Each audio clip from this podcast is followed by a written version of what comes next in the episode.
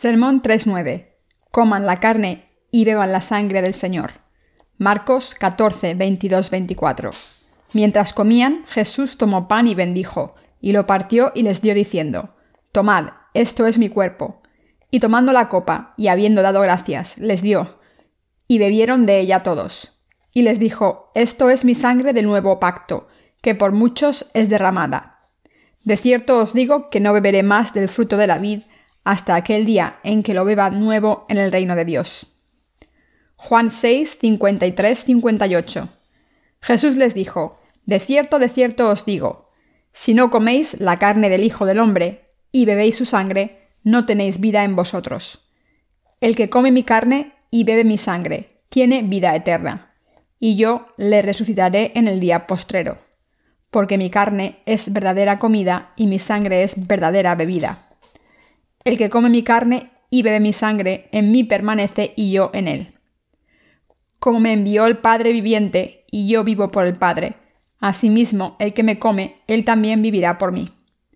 Este es el pan que descendió del cielo, no como vuestros padres comieron el maná y murieron. El que come de este pan vivirá eternamente. Esta mañana vamos a tener la comunión antes de terminar el campamento de discípulos. ¿Han dormido bien todos? Vamos a hacer un poco de ejercicio. Levántense, pongan las manos juntas y estírense. No se estiren demasiado. Ayer noche había muchas estrellas en el cielo. Las estrellas estaban brillando tanto que parecía que quisieran que nos quedásemos despiertos toda la noche. Toman, coman y beban.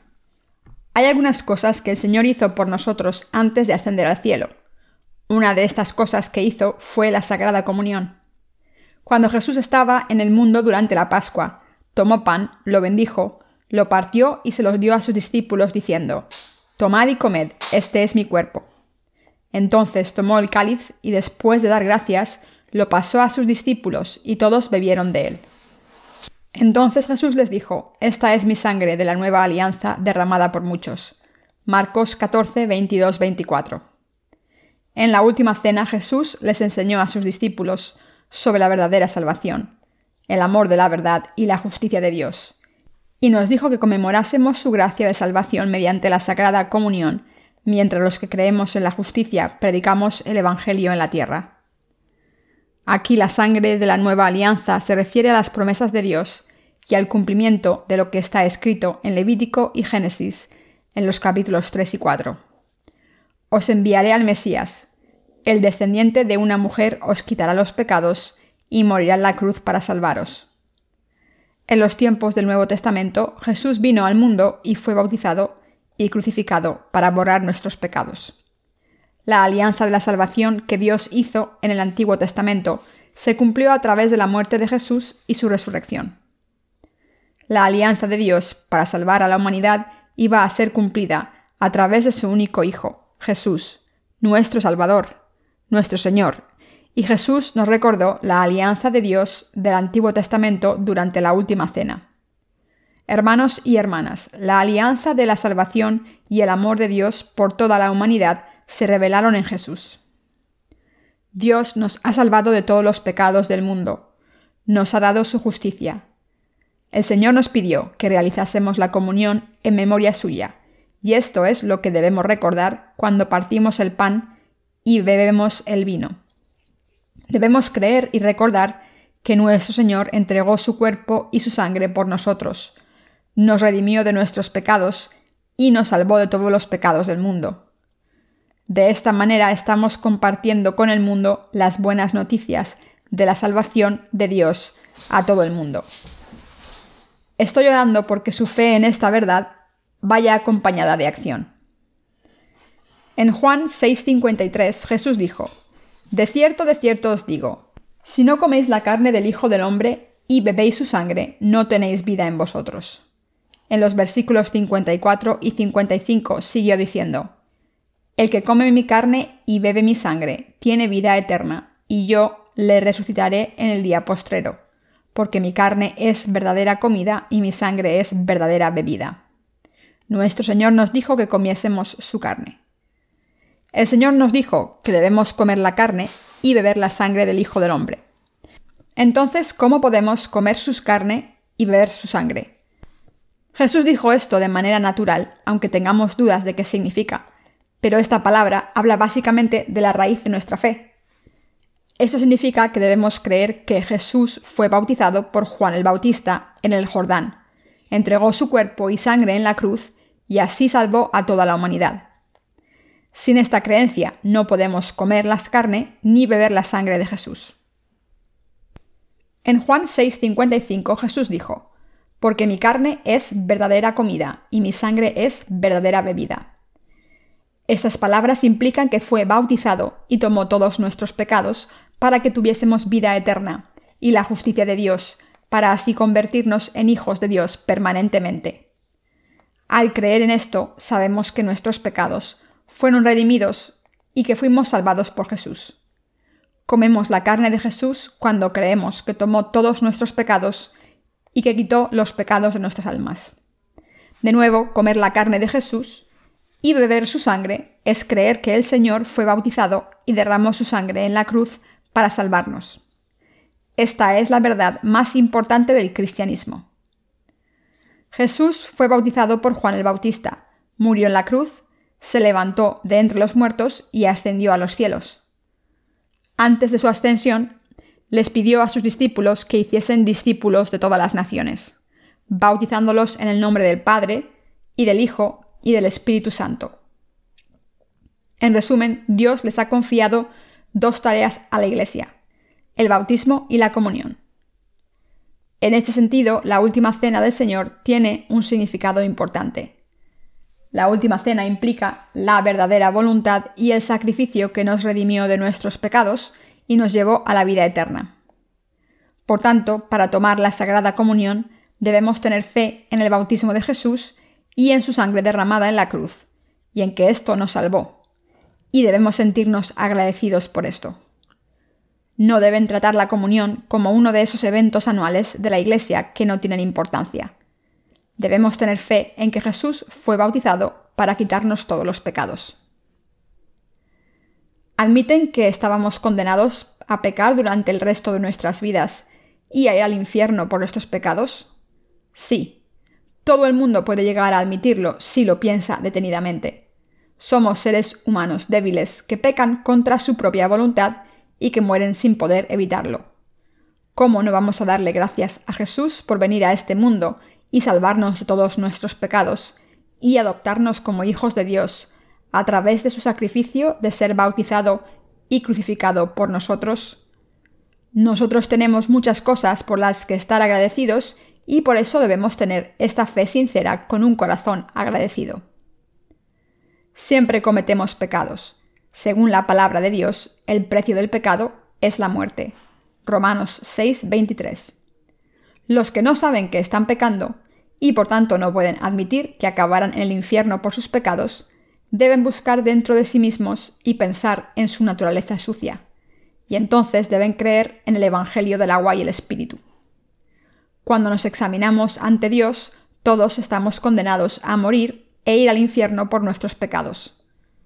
Para salvarnos, adoptarnos como hijos de Dios y hacernos personas completas, nuestro Señor fue bautizado, crucificado y tuvo que derramar su sangre. Este amor es inmenso y profundo. ¿Cómo no vamos a darle las gracias? Debemos darle gracias a Dios por su justicia y su amor. Dios Todopoderoso, quien creó el universo y a los seres humanos, dejó su gloria y descendió al mundo para salvar a personas débiles como nosotros. Este es Jesús. Jesús significa Salvador. Es el verdadero Salvador de la humanidad lo que le hizo llevarnos a la vida eterna y salvarnos de los pecados, la condena y el infierno, fue su bautismo y su sangre derramada en la cruz. La comunión sirve para conmemorar esto. Mi carne es verdadera comida, dijo Jesús. Si no creemos en el hecho de que el bautismo de Jesús cubrió nuestros pecados, no recibiremos la remisión de nuestros pecados. Hemos recibido la remisión de los pecados por fe, Nuestros pecados son redimidos solo por fe. Dios no nos consultó a los pecadores, pero se apiadó de nosotros y nos salvó al ser bautizado, cargar con estos pecados y morir en la cruz por nosotros. Toda esta obra justa la hizo por su propia voluntad.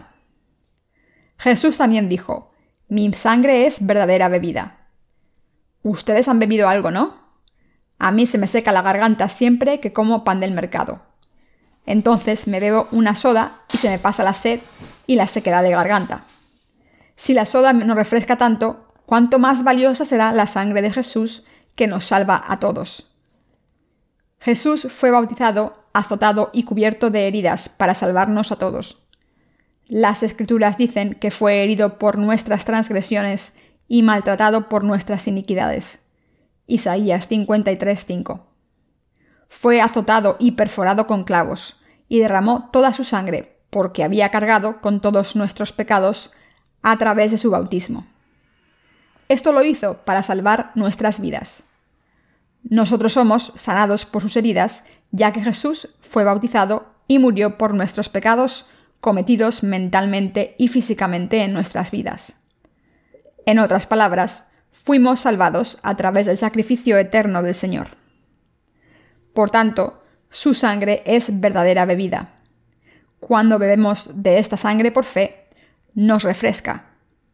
Si alguien se presta voluntario para borrar todos nuestros pecados y pagar la pena que teníamos que recibir, ¿no estarían completamente agradecidos y aliviados? ¿No se sentirían aliviados? Sí, por supuesto. Esto tiene que ver con las condiciones en que estaban sus corazones. El corazón revela el carácter de las personas. Sus corazones se sentirán aliviados.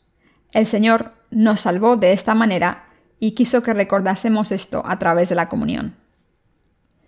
Hemos compartido la palabra de Dios durante esta última semana y algunos de ustedes han escuchado el Evangelio del agua y el Espíritu en la clase del Evangelio. Hermanos y hermanas, ¿creen todos ustedes en el Evangelio? Sí. ¿Han recibido la remisión de los pecados por fe? Sí. ¿Tienen la justicia de Dios ahora? Sí. Por muy insuficientes que seamos, ya no tenemos pecados. ¿Es esto cierto?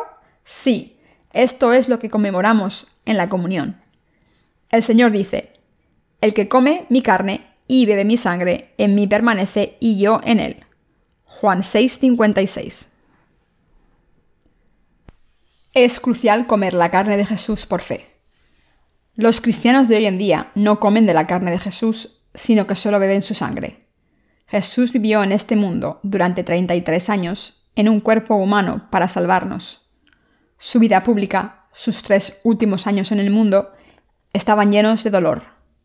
Mientras estaba predicando el Evangelio, fue insultado y sufrió a manos de sus propias criaturas.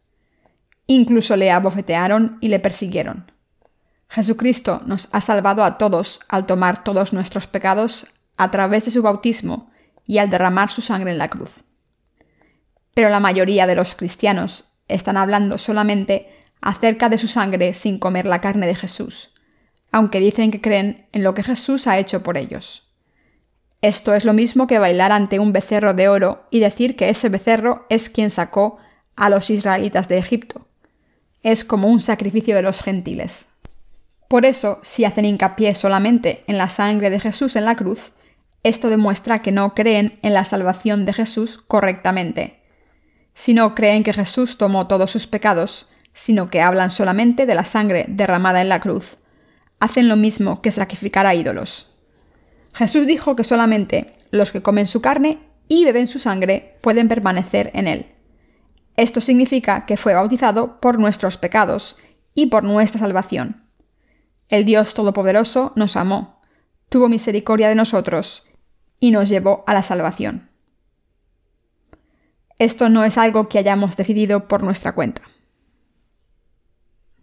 El Dios creador que dijo que haya luz, Génesis 1.3, vino al mundo encarnado en un hombre, para salvar a toda la humanidad de sus pecados.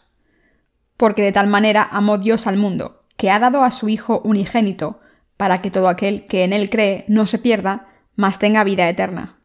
Juan 3:16. Dios hizo todo lo relacionado con nuestra salvación con su poder.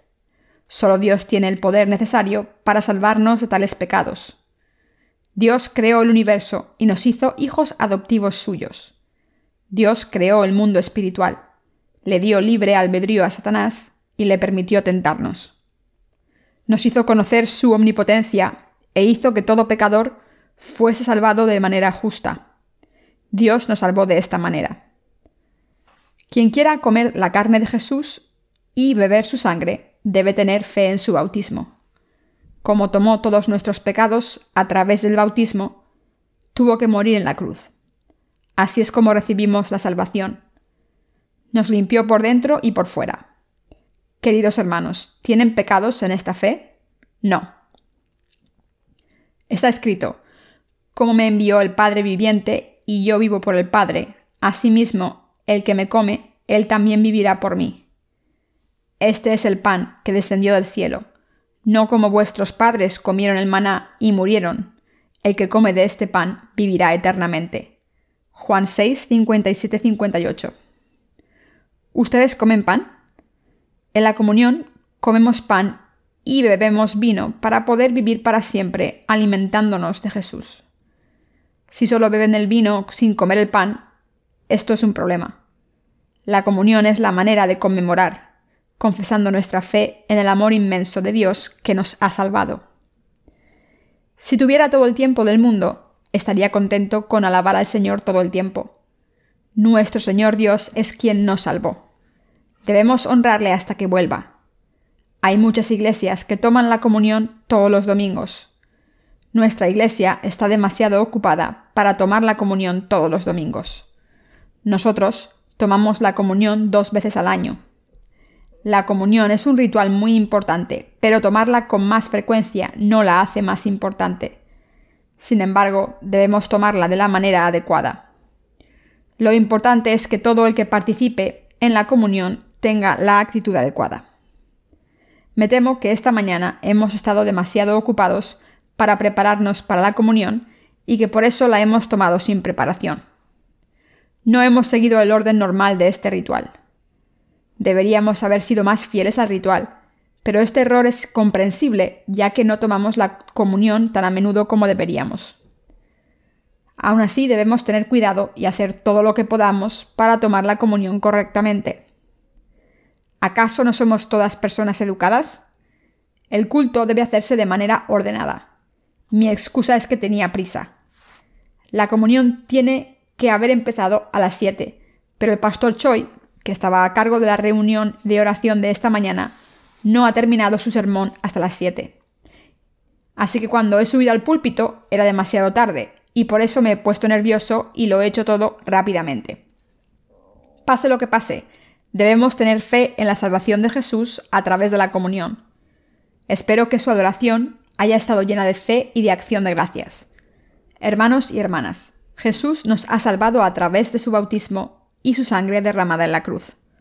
Creemos en esto Así que conmemoramos esta Sagrada Comunión por fe. Seguiremos tomando la Sagrada Comunión para conmemorar la salvación de Jesús. Predicar el Evangelio salva vidas y nosotros celebramos esto a través de la comunión. Creo que Jesús nos ha salvado a través de su bautismo y crucifixión. ¿Creen en esto? Le doy gracias al Señor Jesús por salvarnos con su bautismo y su sangre. Aleluya.